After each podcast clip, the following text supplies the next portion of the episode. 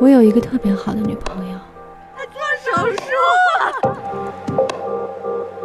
她跟我的男朋友好了。Double Exposure is the most tedious movie that I've ever seen in the cinema.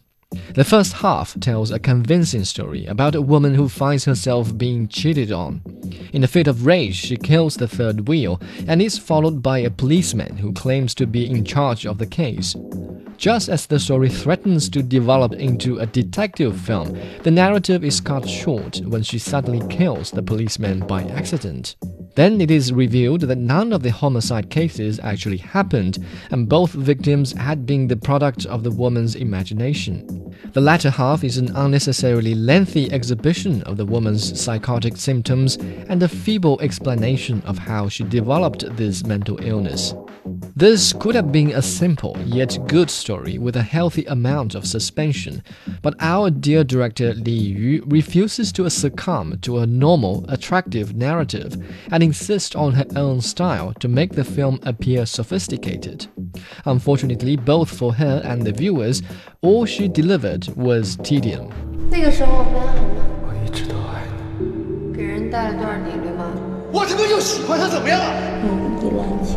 Once a director of documentaries, Li has a peculiar understanding of realism. A wobbly camera that follows the lead actress almost everywhere seems to have been her favorite means to imply the character's chaotic mental state, but it also managed to induce chaos in viewers' heads and stomachs. And cheers for the director's public relations skills. Other than that, I cannot imagine how she procured enough funding and support to film the movie in 14 cities across China.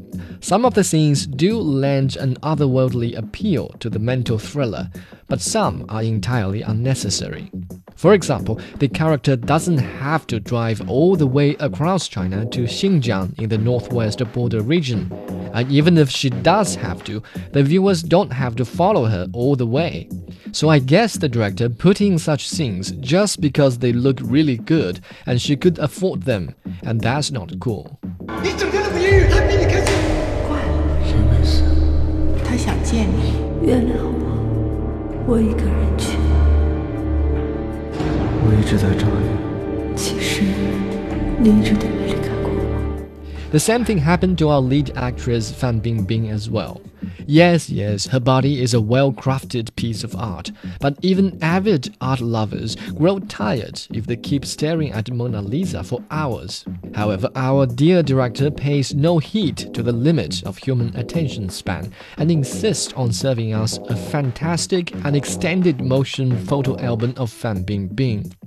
For nearly two hours, you may drown yourself in the misted big eyes of the beautiful superstar, but afterward, you may find it hard to calm your stomach if you chance to meet her picture again in subways or at bus stops. 有的时候事情发生了，就没有办法回头。 The Chinese, well, at least the more conservative group of Chinese, has a rather bad habit of swallowing up what they've paid for, however difficult and uncomfortable the process can be. For that matter, I've just spent a valuable portion of my life suffering from a bad movie and writing a review about it. I hope I did make something good out of it. On a scale from 1 to 10, I give Double Exposure a 4.